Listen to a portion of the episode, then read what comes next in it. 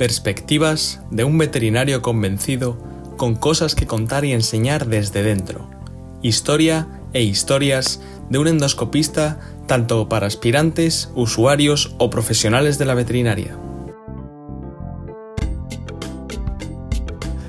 Bueno, hoy, hoy nos hemos vuelto locos, nos hemos venido a dar una vueltecita por provincia de Toledo y hemos venido a ver a un personaje curioso que vais a descubrir hoy. Eh, por favor, preséntese usted y díganos quién, quién es y, y qué es o a qué se dedica.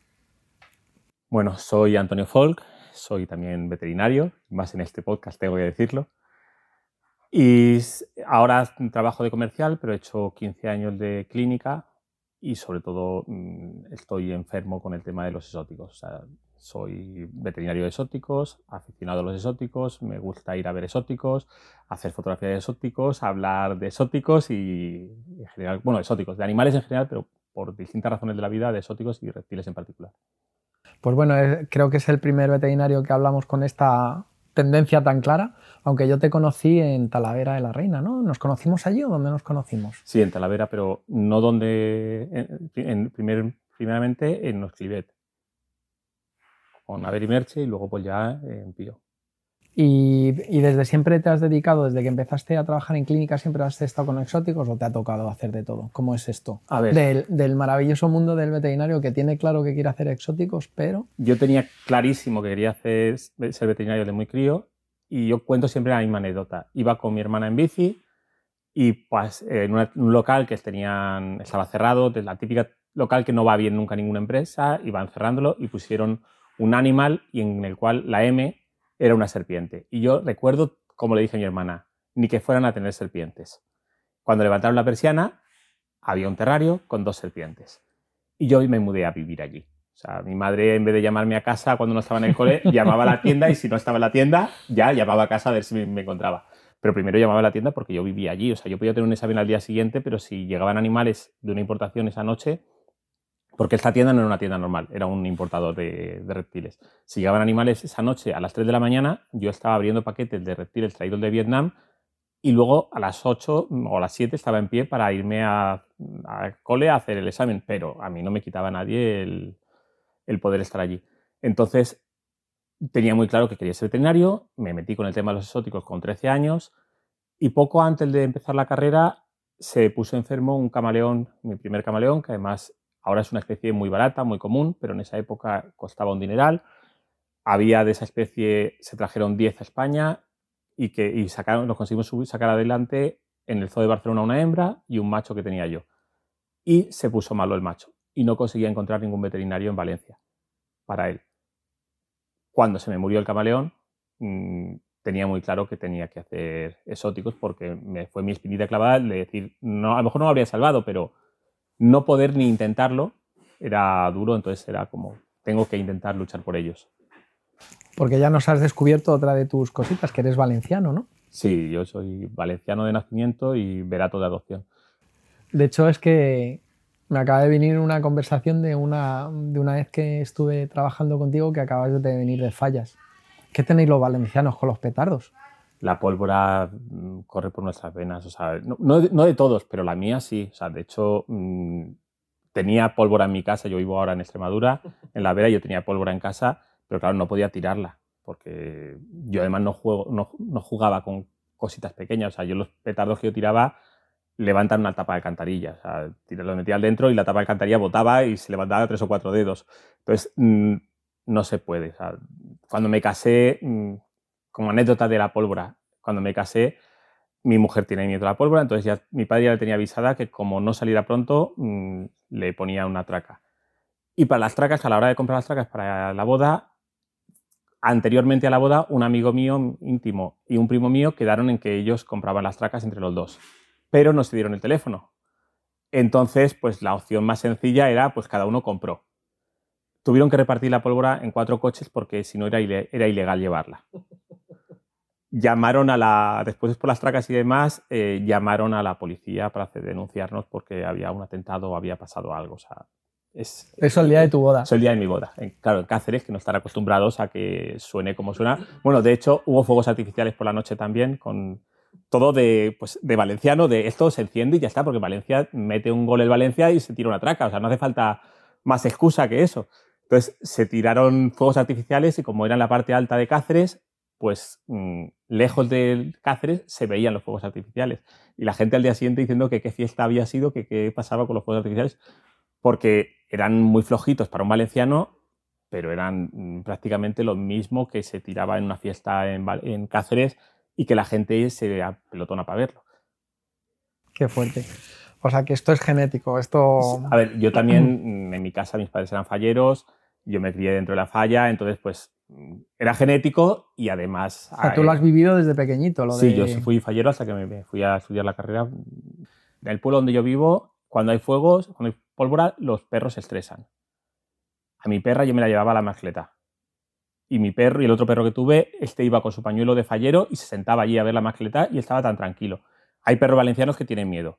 Pero en general, sobre todo los que nacen de cachorros eh, y en marzo tienen dos, tres, cuatro meses, que oyen muchos petados, esos perros mm, les da igual 880. Es que en casa un valenciano, estás en casa viendo la tele y de repente estás oyendo que hay fuegos artificiales o eso, o metido el gol en Valencia y suena una traca. Entonces, los perros en Valencia están en general, hay, hay, algunos pobres que lo pasan fatal, no voy a decir que no, pero en general están muy acostumbrados porque es como el que oye ambulancias, el perro que vive cerca de un hospital y oye ambulancias, otros perros oyen la sirena de ambulancia y se ponen a ladrar. El del que vive al lado del hospital, o una de dos, o lo han sacado de esa casa o a dejar de ladrar porque es que es constante. Entonces es entrenamiento, pues como el perro del, cazador que pegan tiros y nos asusta, pues un poquito lo mismo. Oye, y al final lo de los exóticos, eh, exóticos o nuevos animales de compañía, ¿qué te parece la denominación esto? ¿Tiene sentido o es una mm. cuestión de moda? A mí, personalmente me gustan más exóticos, porque me lo he mamado y luego porque es que mis serpientes no son animales de compañía. Vale, eso tú lo tienes claro, ¿no? Sí, yo mis serpientes yo las tengo mucho cariño, les tengo mucho precio, me gustan muchísimo, o un pez o un tritón, o incluso tengo muchos amigos que tienen pájaros y puedes tener un loro para compañía, eh, que tú interaccionas mucho con él, o puedes tener loros, pues el otro día hablando con, con, un amigo, decía, este es un criador de loros, tiene como ochenta y tantas parejas en cría y demás. Y este dice que el mejor momento del día es el momento de la silla, el momento de la silla es cuando tiene 10 minutos, coge la silla, la planta delante de uno de los jaulones y se sienta allí a pasar 10 minutos, o si puede ser una hora, pues mejor. Pero se sienta en su silla, quieto, sin hacer nada, callado, sin moverse para que no se asusten, y entonces ve a los animales relacionarse como animales, simplemente. Otro conocido, también lo comentábamos en otro sitio, que lo mismo, tiene montada en verano, tiene jaulones grandes y demás para todos los bichos fuera, pero jaulones grandes es hablando de jaula de 2 por 2 por 1 metro para dos lagartos arborícolas de 15 centímetros. Entonces, este se pone también en su silla allí, se coge su cerveza y se queda muy quietito, pegando sorbitos despacito, para que no muy lejos, para que no se asusten, y se tira allí una hora y pico mm, disfrutando, y no es un animal de compañía, pero claro, tú no puedes disfrutar de ese, ese lagarto, es un geco de Madagascar, en Barcelona, que es donde vive él. Mm, tienes que poder tenerlo en cautividad, o, si no, no es viable. Siempre, además, estamos hablando de animales nacidos en cautividad, aunque sean animales de, procedentes de Madagascar, son animales que se crían sin ningún problema en casa. Claro, eso es una de las cosas que, bueno, tú sabes que yo trabajo también con, con animales que no son mamíferos normales también, en zoos. Y siempre surge la situación de, ¿tiene sentido o, por qué los humanos nos traemos un lagarto o un animal de Madagascar eh, ¿qué, te lleva a traerte un animal tan extraño a un espacio que no es el suyo? A ver, ahí para empezar, hay muchas cosas que tú, o es un animal que está en cautividad, o las posibilidades de verlo en libertad es mínimas, por no decir imposibles. Yo mm, llevo criando bichos desde hace muchos años y cuando veo nacer una cría de un huevo, que es algo que en libertad, mm, pese a que salen fotos en las guías del bicho naciendo, eso está hecho en cautividad, esos son montajes. O sea, no puedes ver en libertad cómo nace porque para empezar están en un agujero escondido, bien tapado, porque si no lo encuentra un depredador y salen de la tierra. O sea, con suerte puedes ver cómo sale el bicho de la tierra, pero no ves nacer un animal. Entonces, esa es una de las partes que, tiene. Ahora, mm, ¿veo bien traerse un animal de captura, o sea, capturar un animal para meterlo en un terrario en tu salón? No. O sea, yo tengo muy claro que hace 30 años, cuando yo empecé, Sí era normal, pues eso, que se, se trajera una importación de animales de Vietnam, algunos de granja, otros de captura, pero no había otra opción. Entonces, si querías tener esos animales, mm, la única manera era en la captura. Ha cambiado mucho el, tema de la afición con los animales. En el, en el, tema de los reptiles, era antes los comprábamos, que yo decía casi que era como comprarlos a peso, es cuánto vale y cuánto, como el de grande. Mm, si es más grande era mejor. Ahora no, ahora se busca terrarios más pequeñitos, eh, decorados, donde el animal veas cómo se relaciona, buscas otra serie de cosas y también buscas que ese animal nació en cautividad. Por una parte, por el lado ético y luego por una parte, desde el punto de vista puramente egoísta. O sea, si nos consideramos poner soy egoísta al 100%, me interesa que sea de cautividad porque no viene con parásitos, no viene con estrés, es un animal que se va a adaptar mucho mejor, con lo cual mm, es lo que tú quieres, es un animal que te dé poco trabajo, pocos disgustos y muchas alegrías. Entonces, un animal de cautividad siempre te va a dar más alegrías. Sí es cierto que determinadas especies todavía no están bien instauradas en cautividad y puede tener un cierto sentido el, el traerla de origen.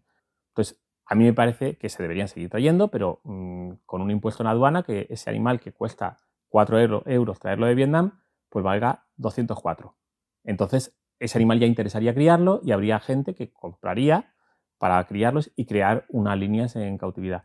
Y las especies que no se adaptan bien a la cautividad, pues directamente no se traerían porque no interesan.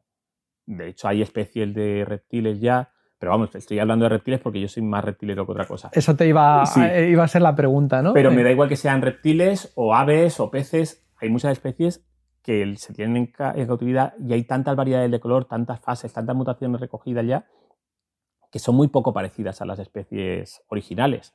De hecho, podríamos decir que son variedades domésticas totalmente. O sea, hay, no sé, el geco leopardo, que es quizá de los que más, deben haber 200 razas distintas y 200 fases distintas de colorines que es un geco que en, libertad es con bandas claras y oscuras y puntitos eh, y las hay de color amarillo, naranja, medio rojizos, negros azabaches son la última moda de lo que hay, blancos enteros, con los ojos, o sea, ya, llegan a seleccionar porque el ojo sea de un color o de otro, o porque el ojo tiene la mitad de un color con la otra mitad. O sea, mm, hay mil variedades distintas de Y son animales que son exóticos que todavía se ven incluso noticias de, hablando de tráfico ilegal y ponen fotos de estos y dices, pero es que este animal no tiene absolutamente nada que ver con el de captura. O sea, existen serpientes que no tienen escamas, serían como los sphinx de las serpientes, o lagartos que no tienen escamas, que serían lo, mismo, o mm, variedades enanas de determinadas especies, o al revés, o variedades gigantes de determinadas especies que en libertad no existen.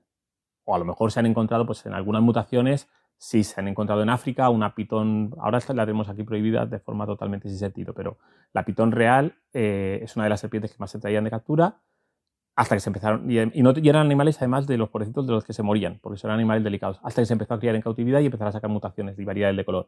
En ese momento se seleccionaron, además de animales eh, con los colores distintos, se seleccionaron inconscientemente animales que se adaptaban bien a la cautividad. Entonces pasaron de ser serpientes que te hacían ayunos fisiológicos de 6, 7, 8 meses, lo cual es bastante estresante para el propietario, a serpientes que comen desde el primer día, o sea, nacen, mudan a la semana y ya no fallan una comida en su vida, y con mil colorines. De esas serpientes, por ejemplo, sí que podía aparecer en libertad una con una variedad de color distinto, y esa sí se, claro, el, el que recolectaba las pitones allí, o el granjero, porque también hay granjas allí, si le nacía una de colorines raros, no era tonto, hace 40 años pues a lo mejor la metía dentro como si nada. Ahora sabe que ese animal vale mucho dinero y ya se la vendía a un criador súper especialista y venían de ahí las mutaciones, pero la mayoría aparecen de la cría en cautividad, por, eso, se crían tantas que estadísticamente aparecen. Y eh, al contrario que libertad, que ese animal mutado que con esa variedad de color distinta, que significaría que estaría muerto, pues en cautividad es al revés, se, le, se potencia que se reproduzca y se mantienen esas fases, esas variedades de color. Escuchándote, claro, eh, de repente recuerdo un, paseo con un compañero que también trabaja en Talavera, que es veterinario, y es uno de mis mejores amigos, pero no sabía que tenía una afición atleta también, por cierto, un bicho de, velocista. Y, y me acuerdo que nos fuimos a Pirineos, la primera vez que salíamos a la montaña juntos, y el tío era un especialista en mariposas. Y las mariposas, pues es un animal que a mí siempre me ha gustado, pero de repente ir con Vicente era una locura, porque ibas por el monte y te iba, esta es una no sé qué, esta es una no sé cuántos, y de repente descubres el mundo de las mariposas, ¿no? Escuchándote a ti un poquito dan ganas de, ver todos esos reptiles que veo que es lo que más te mola. A ver, siempre os digo, siempre digo lo mismo. Cuanto más sabes de algo, más te gusta. Aunque tengo un amigo con el que discutimos sobre si esto es así o no, pero yo a mi parece contra más, más sé, más quiero saber, más mm, al detalle necesitas ir. Entonces, al lado de mi casa pusieron una tienda de reptiles. Si hubiera sido una tienda de gusanos de colores, yo tendría gusanos de colores ahora. Si hubiera sido, mm, hubiera vivido en otro sitio y hubieran sido caballos, pues tendría caballos. O sea, me gustan todos, yo estoy enfermo. lo mío es patológico, de verdad. Pero la diferencia es que los reptiles, por su mantenimiento y demás, depende, hay especies que no, pero en general son especies que te permiten eh, tener vida de veterinario y seguir, y seguir teniendo animales en casa. Mm, un ave, por ejemplo, ya tienes que estar mucho, mucho más encima de ella. Ya son animales que mm, si se quedan sin agua un día, mm, te has quedado sin, pájaro. O la comida, sobre todo en aves pequeñitas.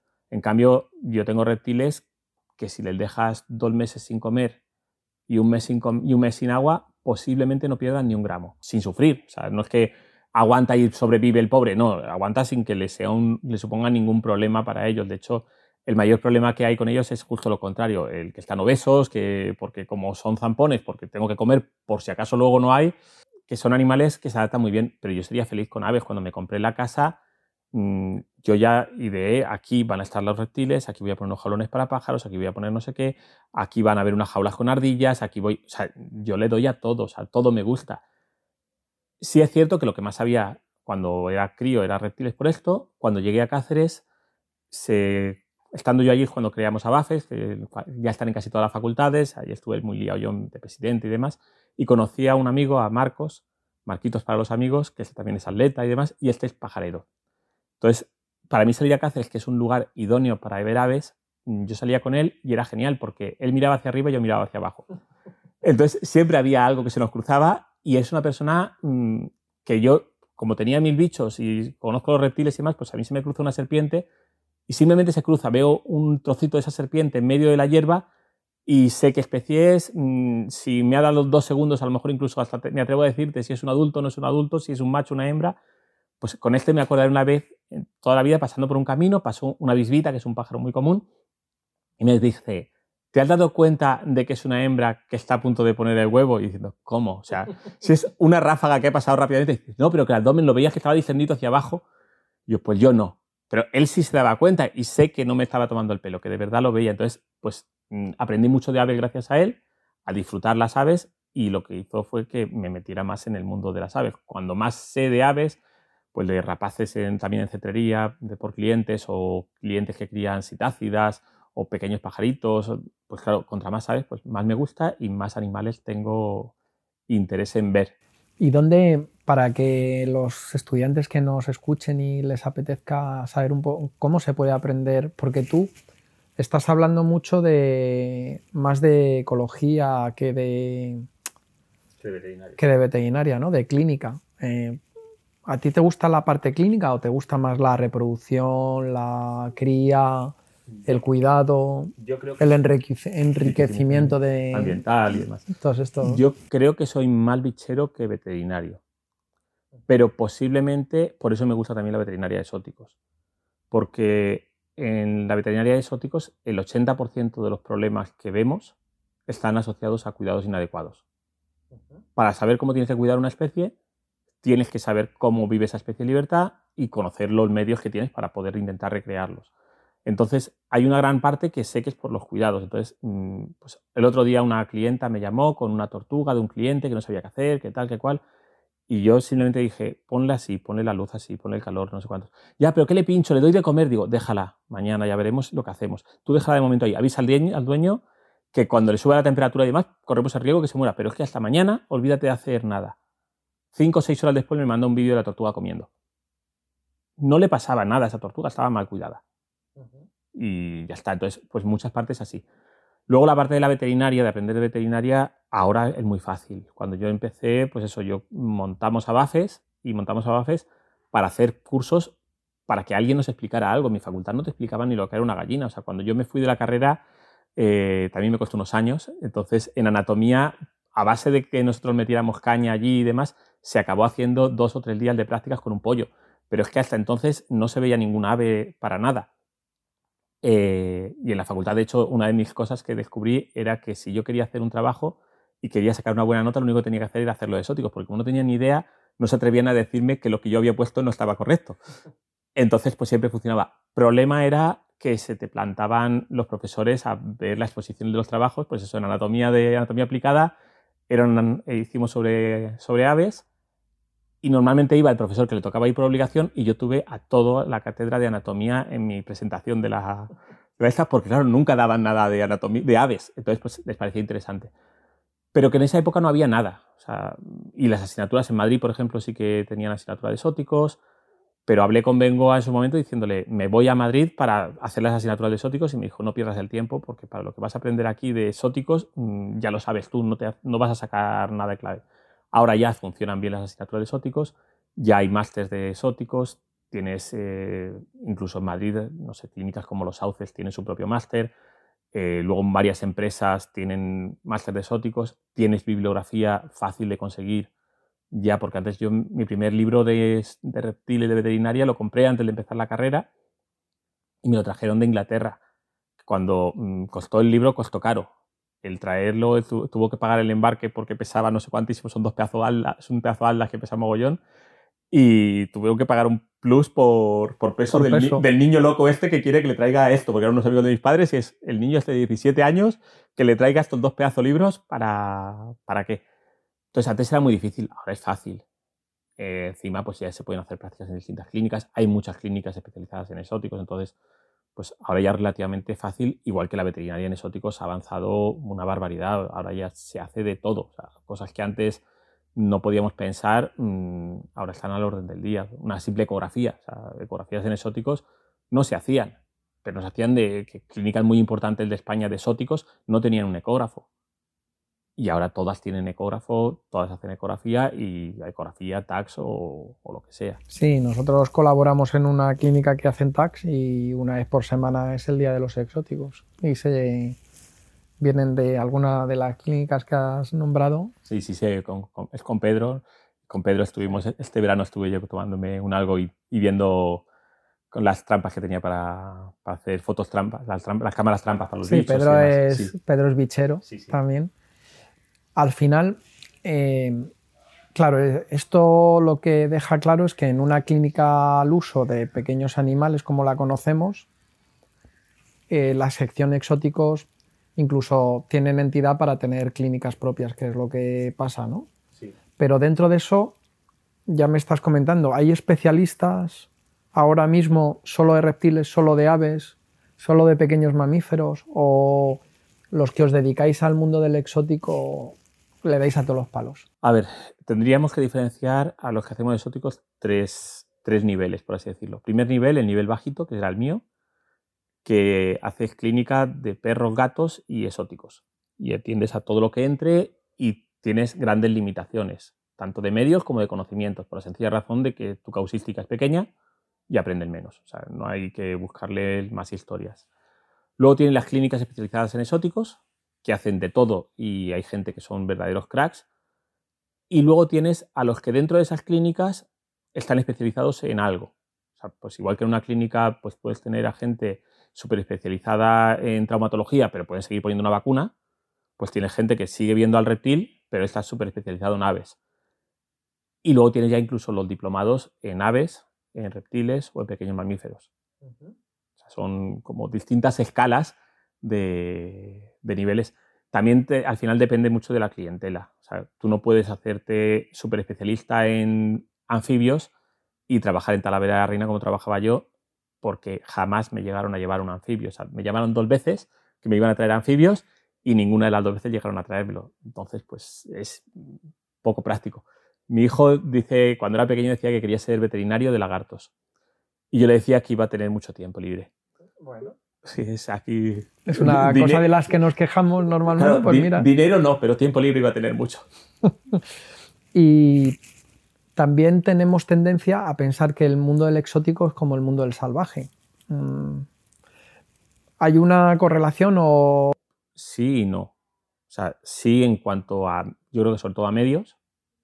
Y en cuanto a algunas cosas de manejo, sobre todo determinado, no es lo mismo, por ejemplo, un loro eh, de un criador que lo compró hace X años, lo metió en su voladero grande y a lo mejor lo coge una vez al año si es que lo coge, que el loro de compañía que está tomándose, como te descuides, literalmente el café con ellos en el desayuno y está súper acostumbrado a que le toquiten. Entonces, claro, un, el loro este de compañía, pues puedes hacer con él, salvo que te odie a muerte, que también los hay, eh, puedes sacarle sangre, puedes incluso arreglarles el pico y demás despiertos, porque no se estresan apenas.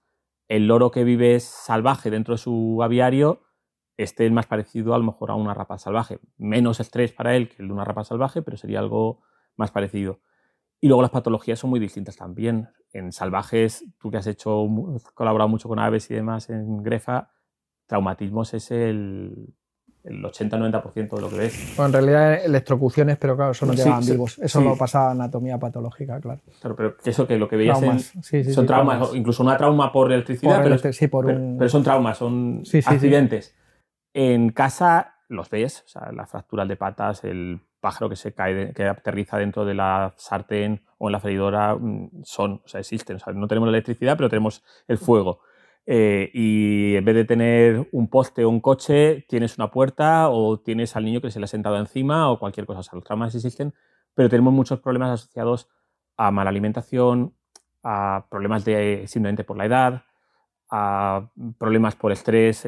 hay muchos otros problemas que muchas veces están relacionados con, lo decíamos, con cuidados. serían un poco, a lo mejor, más parecidos a lo mejor a lo de los gatos. Son animales que cuando son jóvenes tienes que tratarlos, tienes que hacer como una medicina preventiva. Cuando si lo haces todo bien, se hacen viejos y es cuando volvemos a tener problemas. Pero en medio, como no salen de casa, no pasa nada. ¿Tenéis conflictos? Eh, bueno, pues ahora sabemos que hay los parques zoológicos, pues tienen un acoso permanente de, de una parte de la sociedad que, que opina que los zoos no tienen que existir, ¿no? Mucha presión de animalistas. Los llamamos animalistas, pero bueno, es un término general que valdrá o no valdrá. Se hacen llamar animalistas. Así se llaman, ¿no? Así mismo, así que está bien. Eh, ¿Hay conflictos ahí o, o, vosotros estáis más escondidos los que os gustan los animales más pequeños que a lo mejor... Quiero decir, yo siempre he tenido, y es tu momento y quiero que hables tú, ¿eh? pero me sale, ¿no? Eh, cuando yo entiendo que un delfín no tiene que estar en un acuario, lo entiendo.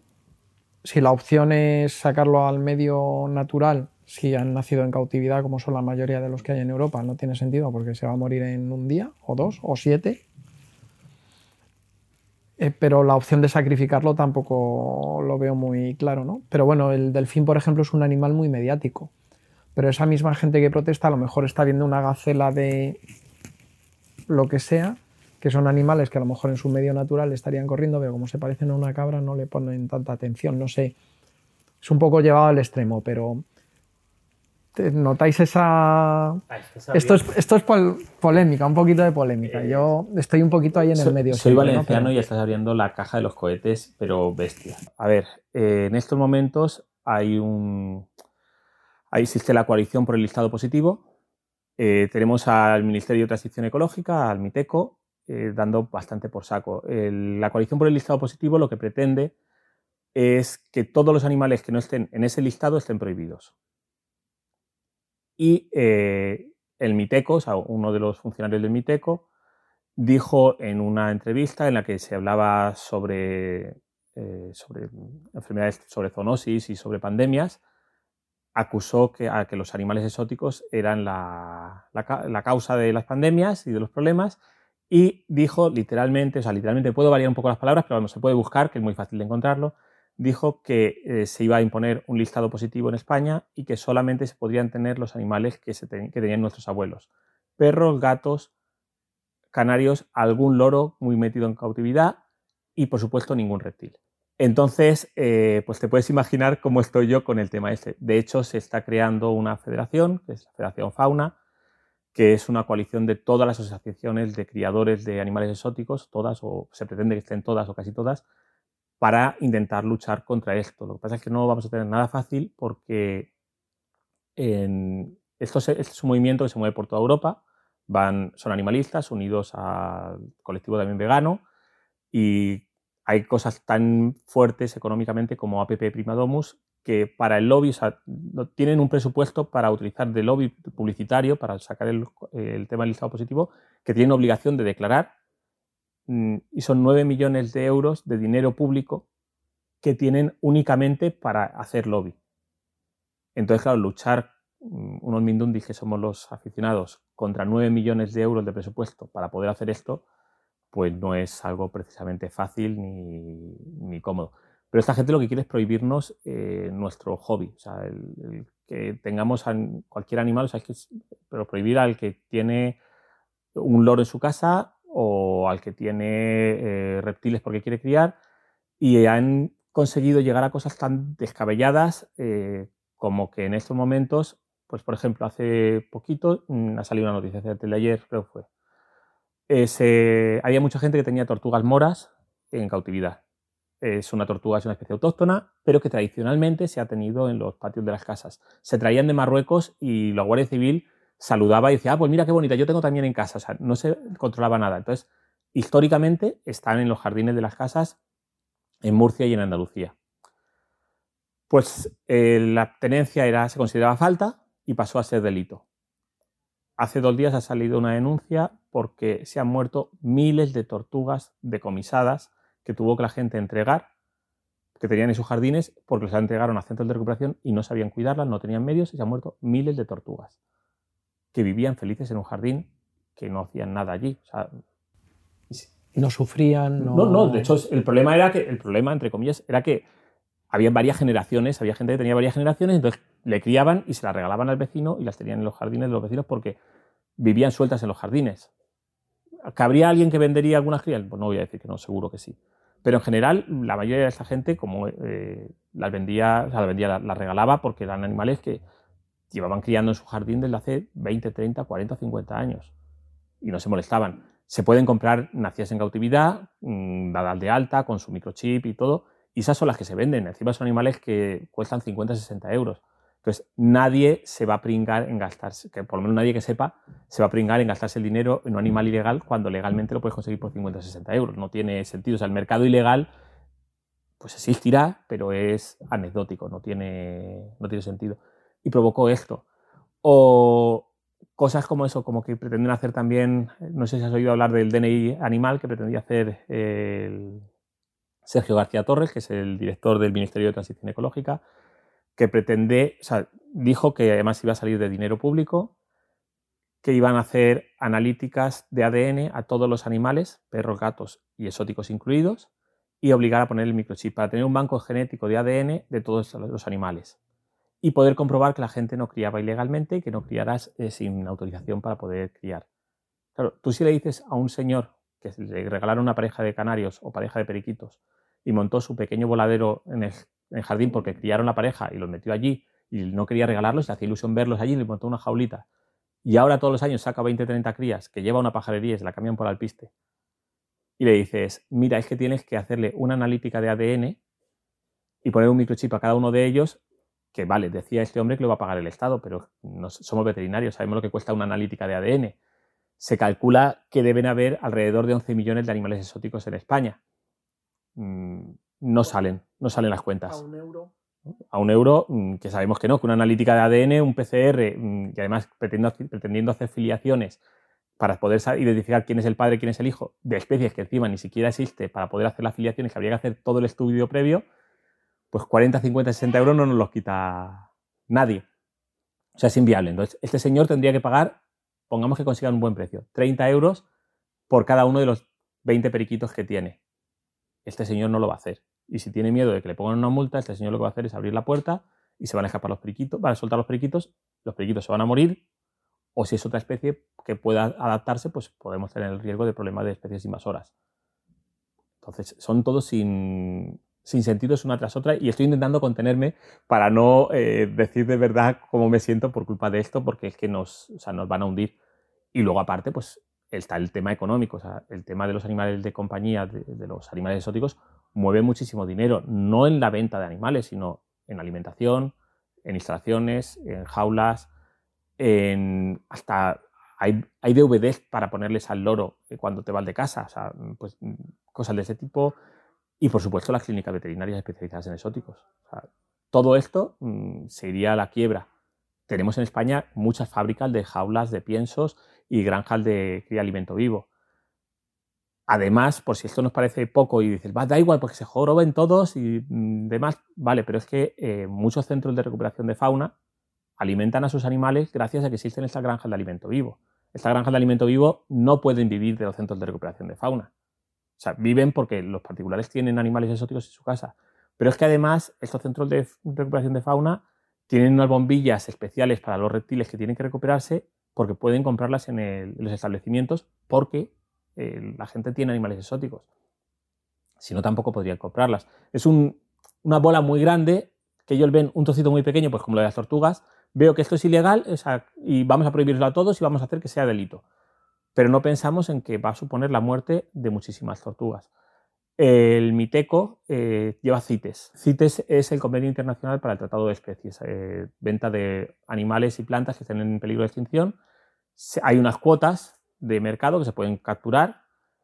Esas cuotas pueden ser cero, sobre todo en las especies de CITES 1, y luego, según el país, pues esas cuotas pueden ser de 5 animales o de 5 millones y en caso de que tengan granjas. Las iguanas, por ejemplo, son CITES, pero son todas las iguanas que se venden son producción en granjas que se crían además para piel y carne y una pequeña, un pequeño porcentaje se convierte en animal de compañía. Pues en estos el CITES tienen que ir regulado, pero son animales de cautividad y no hay ningún problema a la hora de, comercializarlos. O con las plantas, con cactus, con muchas plantas también ocurre lo mismo. Entonces tienen que llevarlo así. CITES eh, lo llevaba Soibre, que es el, los encargados de comercio y, control de aduanas. Pues Miteco decidió que tenían que absorberlo ellos. Al absorberlo ellos, eh, lo que hacen es emitir un informe científico antes de hacer cualquier cosa que tenga que ver con CITES. CITES tiene tres niveles, el 1, el 2 y el 3. El 1 es no se puede comercializar con ellos, el 2 se puede comercializar con una documentación y el 3 es vamos a mirarlo de cerca porque eh, si tenemos problemas con estas poblaciones no se, puede, no se van a poder comercializar. En la práctica, eh, los del CITES 3 se pueden vender sin, no se, podían vender sin documentación, los dos se podían vender con documentación y los uno no se podían vender. Pero los de CITES 1, cuando nacen en cautividad, se convierten en CITES 2, los de CITES 2, cuando nacen en cautividad, se convierten en CITES 3, porque no afectan a la población salvaje, es un animal que está en cautividad y por tanto a los salvajes les da lo mismo. Pues bueno, los animales CITES 2 eran animales que eran de, se, podían vender libremente sin ningún problema cuando eran nacidos en cautividad dentro de Europa. Si salían de Europa era otra historia, pero dentro de Europa se podían vender sin ningún problema. Simplemente tenías que tener un documento de cesión del criador, te hacía un papelito diciendo, yo, fulanito de tal, he criado tal y te vendo este animal o te cedo este animal. O la tienda de animales, yo te vendo este animal. Y él sabría, esa tienda de animales sabría a quién se lo había comprado y cómo, pero que eran de libre venta, por así decirlo pues ha habido un cambio en, la ley y entonces ahora se exige que los CITES 2 tengan también CITES y estén más controlados, lo cual me parece genial. Pero eh, al absorber Miteco el tema del control de CITES, ahora te pide los CITES originales de los padres y de los abuelos de los animales que tú tienes en casa. Animales que se vendían libremente. Animales que a lo mejor tienen, pues en mi caso unos lagartos, tienen 12 años y me piden los papeles de los abuelos, porque consigo mm, llegar hasta papeles de los padres. Y no me dan, no permiten criar con ellos, porque las crías no son legales, si crío con ellos, porque es que no tengo los papeles de los abuelos que antes era de libre venta. Claro. Un sinsentido. Un sinsentido total. Sobre todo porque viene de, un técnico que no está haciendo bien su trabajo, ¿no? Sí. No, sobre todo porque los técnicos que estaban haciendo bien su trabajo, que sabían lo que tenían que hacer, que a los de Soibre, ya no les permiten hacerlo. De hecho, ahora están todavía en una especie de mm, que te dejo, no te dejo, porque no son capaces de absorber ellos el trabajo. En mi teco no tienen funcionarios para hacerlo. Y entonces, y esto te va a divertir mucho, eh, a los que van a poner a trabajar haciendo esto es Atraxa. Gente que, claro, es, mm, no queremos pensar mal, pero la razón es porque como no son funcionarios, van a poder controlarlos. Van a poder hacer que hagan lo que quieren que hagan, porque el funcionario sabe que tiene su trabajo y va a hacer lo que tiene que hacer, no lo que le dicen que haga. Aquí, como tienes que depender de contratos y demás, pues tienes que hacerlo así y va a ser así. Y si no lo haces así, pues te vas a ir a la calle. Entonces, pues sí, lo que te comentaba, eh, muy contento estoy yo con el tema de los animalistas, sobre todo porque es un sinsentido. O sea, yo entiendo que me digan, y de hecho tengo conocidos animalistas y conocidos que luchan, y yo estoy a, favor de sentarnos y decir, ¿quieres bienestar animal? Que es por lo que en teoría estás haciéndolo, genial. Vamos a poner qué tamaño mínimo tiene que tener de terrario o de jaula, qué instalaciones mínimas tienes que tener. Vamos a hacer que para determinadas especies tengas que tener un, haber pasado un examen de que te demuestre que estés cualificado para hacerlo, para tenerlo. Todas esas cosas se pueden hacer y, son viables y son lógicas. En Alemania hace 30 años ya tienen estipulado cuál es el tamaño mínimo para un reptil o para un ave de, su terrario o de su jaula. Y aquí eh, nos basamos en, la, ganadería, que te dicen que tienes que tener 0,1 metro cuadrado por cada kilogramo de animal, porque es, el mínimo para tener animales en intensivo. Ningún bichero de pro, nadie que le gusten los animales va a tener los animales en esas instalaciones, van a tener instalaciones muchísimo más grandes. O sea, siempre vas a darle, claro, tú tienes animales por hobby, por placer, le vas a dar las instalaciones mejores que puedas siempre. Entonces, pues eso sí se puede legislar, eso sí se puede controlar y va a hacer que los, los animales mejoren. Eh, hace poquito un compañero de Madrid, que es uno de los más cracks en veterinaria en exóticos, me decía que Miteco estaba recomendando que los animales que no estuvieran bien documentados, que se decomisaran, que los donaran a un centro y allí se eutanasiaban. Pues eso, para mejorar el bienestar animal, para mejorar la calidad, vas a eutanasiar animales que son perfectamente legales, que tienen una anilla cerrada, que es que el problema no es que ese animal sea ilegal, sino que tienes un problema en la documentación porque tú antes no exigías nada ya has pasado que exiges todo. Es como si ahora de repente eh, pidieran factura de compra de las bicicletas. Porque son vehículos. Si ahora hubiera que poner una matrícula a las bicicletas y que tuvieras que tener una factura de compra de ellas. No sé tú, pero yo de las cuatro bicicletas que hay en mi casa, ninguna tengo la factura de compra. Una fuera por Amazon, igual podemos encontrarla, pero ya está. ¿Tú todo esto lo cuentas en algún sitio o has empezado un proyecto nuevo de podcast? O... Bueno, a ver, yo tengo... Cuéntanos, cuéntanos. Cuatro proyectos, por así decirlo, porque como mm, me voy liando cada vez más, eh, hace antes de, acabar, de dejar la, clínica, decidí eh, que quería, a mí me gusta mucho el, el contar cosas, el contar, hablar de animales y demás, y sabía que si dejaba la clínica iba a echar de menos esto, entonces decidí que todos los días iba a intentar subir una fotografía a Instagram y Facebook. Empecé con Facebook y luego ya llegó Instagram. Entonces todos los días subo una fotografía de animales, generalmente exóticos, pero vamos, si exóticos, que si voy a ver, una, vaca morucha y me parece muy bonita y la fotografía vale la pena, pues también hablo de vacas, de, lo que sea, porque ya os digo que a mí me gusta todo. Entonces subo todos los días una foto eh, con un texto de, de los animales una amiga me decía que son píldoras de conocimiento y la verdad es que me hace, me hace mucha gracia y me gusta. Luego, eh, un amigo me dijo, fíjate en este canal de YouTube de una, de una persona tal, y yo dije que yo podía hacerlo mejor. Y claro, somos españoles, así que está la mítica frase de a que no hay huevos, y pues me embarqué en hacer un canal de YouTube. Este es muy, lo del Instagram y Facebook es un poco para el público general, o sea, hablo de cualquier animal y alguna vez me, hago un poco, me meto un poco en friquismos, pero no suelo hacer ser demasiado friki. El canal de YouTube es friki total. Este ya pues hablo de eh, lo de Dura Castelnawi o de mm, un criador de me voy a visitar a un amigo que críe serpientes o del lagarto X o la serpiente tal o de la incubación o de por qué las cacas de los reptiles son blancas y negras. O sea, mm, este es bastante friki. Y sí que los últimos meses, pues con el tema del miteco y todas estas movidas, también me ha abierto a, hablar también un poco de lo que yo pensaba que no iba a hablar nunca, que es, entre comillas, política o ideas y demás, pues porque me, me enerva la sangre y necesito salir por algún lado. Y ahora, desde hace unos días, eh, hemos empezado otro proyecto porque un, llevo tiempo queriendo hacer podcast. Me gustaba, además lo, lo, he hablado contigo bastante, que es un tema que me atraía, pero no me terminaba de gustar porque el hacer lo mismo que en YouTube, o sea, tenía que ser un formato distinto. Y un amigo empezó a hacer podcast que ni siquiera lo subía, lo subía a Instagram nada más, no, los ha subido todavía ni a iBox ni a nada, porque decía que le daba vergüenza. Pero tiene una voz muy radiofónica, es una persona que es un crack y me apetecía hacer algo con él. Y el 31 de diciembre, mm, en coche, viniendo en coche con las primeras ramalazas de la Filomena dándonos leches, todo lleno de niebla, los árboles que pasaba yo por la autovía totalmente llenos de escarcha. Eh, cogí y pude hablar, 31 de diciembre, no, perdona, el 4 de, enero, porque era justo antes de Reyes. Todo en esa situación le llamé y le dije que por qué no mm, hacíamos un podcast juntos, pero que además quería, eh, que dos éramos pocos, porque además él es tranquilo, yo también, aunque hoy estoy un poco como más nervioso, soy una persona como muy pausada, muy tranquila, pero que necesitamos a alguien con más vidilla.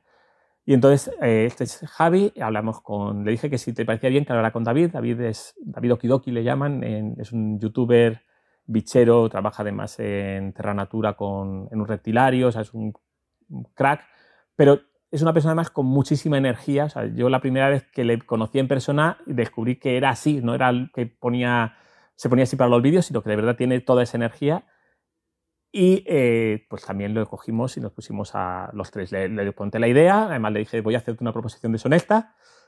Me dijo que sí, eh, ya hablé con Javier y esa noche ya empezamos a hablar de cómo íbamos a, a, funcionar un poquito. Y ya hemos hecho el primer podcast, que en realidad lo que hacemos es, nos juntamos tres bicheros y hablamos de bichos. O sea, no tenemos más interés que eso, simplemente juntarnos y hablar. Y pues como igual que contigo que tenemos la tertulia, pues lo único que somos siempre los tres, intentamos sacar un tema, pero si empezamos hablando de las manzanas y acabamos hablando de los melocotones, no pasa absolutamente nada. Pues qué bonito. Eso luego nos pasarás los enlaces, ya mi community manager se pondrá en contacto contigo y, y lo, lo, colgaremos también en Instagram para que quede constancia y el que te quiera escuchar te, le, le dé caña. Aquí estamos. Así ahora para terminar ya, eh, sí que me gustaría que siempre os pido que si ha quedado algo que os gustaría decir que no hayáis podido decir, aunque no va a ser la última vez que nos veamos, seguro, eh, que lo digas y sobre todo, ¿qué consejo darías a alguien que se quiera dedicar o que le guste este mundo y, y sobre todo ahora, con más razón incluso que, que hay estas presiones, ¿qué les contarías? A ver, que me haya dejado en el tintero, unas cuantas, ¿no? eres, valenciano. Claro, y no, hemos ni hablado de, realmente de mi rama veterinaria, ni lo que hago de, trabajo, ni nada. pero ha salido, ha salido así, pero... pero con lo que me enrollo es que podemos hacer un podcast de ocho horas y la comida nos está esperando. Eh, entonces ya tendremos otras veces para hacerlo y buscamos, no hay ningún problema. Buscamos huecos, claro. Lo encontraremos fijo. Y por el tema de qué le diría a alguien que quiera dedicarse a exóticos, a veterinaria exóticos. Mm, en primer lugar, eh, como a cualquiera que quiera dedicarse a la clínica, Mm, que se lo haga mirar. O sea, es un trabajo que en general está mal pagado, poco valorado socialmente, hace más horas que, nadie y congeniar todo esto, además del, trabajo, con una vida familiar plena no es fácil. De hecho, mm, yo decidí no dedicarme de verdad. O sea, tuve opción de trabajar en las dos clínicas que para mí eran referentes en exóticos en España y decidí que me iba a vivir al pueblo con mi mujer y otro tipo de vida, porque prefería vivir antes que trabajar. Y pese a ello, eh, llegó por a quemarme. Entonces, lo primero que haría es que se plantee muy bien todo. De hecho, lo que le digo a cualquiera es, antes de empezar la carrera, vete a hacer prácticas un verano en una clínica, ponte a trabajar con horario del veterinario. O sea, cuando entre veterinario empiezas a trabajar, cuando se vaya te vas. Y si dentro de al final del verano sigues queriendo ser veterinario, tienes muchas papeletas de poder aguantarlo. A mí, pese a que haya dejado la clínica, mm, lo que me hacía seguir adelante cuando estudiaba la carrera eran las prácticas. Y yo hacía eso. O sea, no, no, no me metía todo el día entero, pero yo entraba en el turno de tarde, entraba a las 4 y me iba cuando me echaban, literalmente. Porque mis padres venían a recogerme y me decían, llevan tus padres esperando una hora fuera, vete ya. Entonces, pero es que acabamos, no, te vas. Entonces, si eres así, sí. Si no, mm, planteate otra rama o, veterinario no clínico, que la veterinaria es tan amplia que, hay mil cosas para poder hacer que son interesantes con una vida, una calidad de vida más, más alta. Si vas a hacer exóticos, hay dos opciones de exóticos. Una sería el que quieras complementar la clínica de perros y gatos con los exóticos habituales, pues el conejo, el hurón, la cobaya, algún, algo de aves. Entonces, pues bien, pues eh, esas especies y ya está. Y todo aquello que no sea así remítelo a un especialista, porque si no, mm, te toca, al otro le toca ser doctor muerte y le da tiempo a hacer, dar la extrema unción y ya está. Y si quieres dedicarte de verdad a exóticos en general, eh, tienes que ser un enfermo, tienes que disfrutar mm, leyendo libros de exóticos, de cuidados de alimentación, de mm, su medio ambiente, de todo. Mi biblioteca es muy amplia y me gasto mucho menos dinero del que me gustaría y me gasto mucho en, libros. O sea, entonces tienes que ser un friki de verdad de, disfrutarlo, de despertarte por la mañana y pensar en animales y cuando te acuestas seguir pensando en animales. O sea, para mí, mm, mi trabajo en la clínica, mi problema no era mi trabajo. Yo estaba trabajando feliz. Mi problema era que no quedaban horas fuera de mi trabajo para hacer todas las otras cosas que quería hacer. Eh, pero si te gusta, compensa. Y lo único que dicho, tienen que gustarte de verdad los exóticos. es imposible aprender eh, las diferencias entre dos especies en cuanto a alimentación, a cuidados y demás, si de verdad no te apetece saberlo. O sea, yo hay animales que no he tenido ni tendré nunca, porque no quiero tenerlos, pero me sé perfectamente cómo cuidarlos, cómo mantenerlos y mm, su comportamiento y todo, porque es que es otro animal más para aprender y entonces no vas a desaprovechar la oportunidad de aprender de ninguno. Pues muchísimas gracias, don Antonio. Encantado de haberte venido a visitar para otras cosas también, que hemos aprovechado la mañana.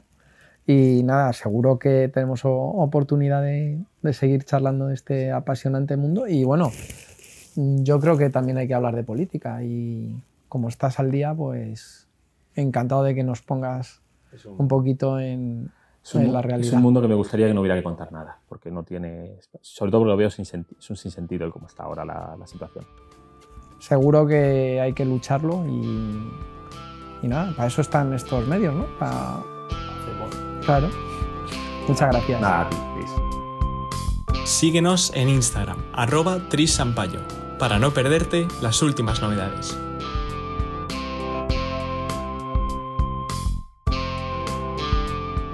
Y recuerda, puedes encontrarnos y seguirnos en YouTube, Spotify, Google Podcast, Apple Podcast, eBooks y Anchor, entre otras.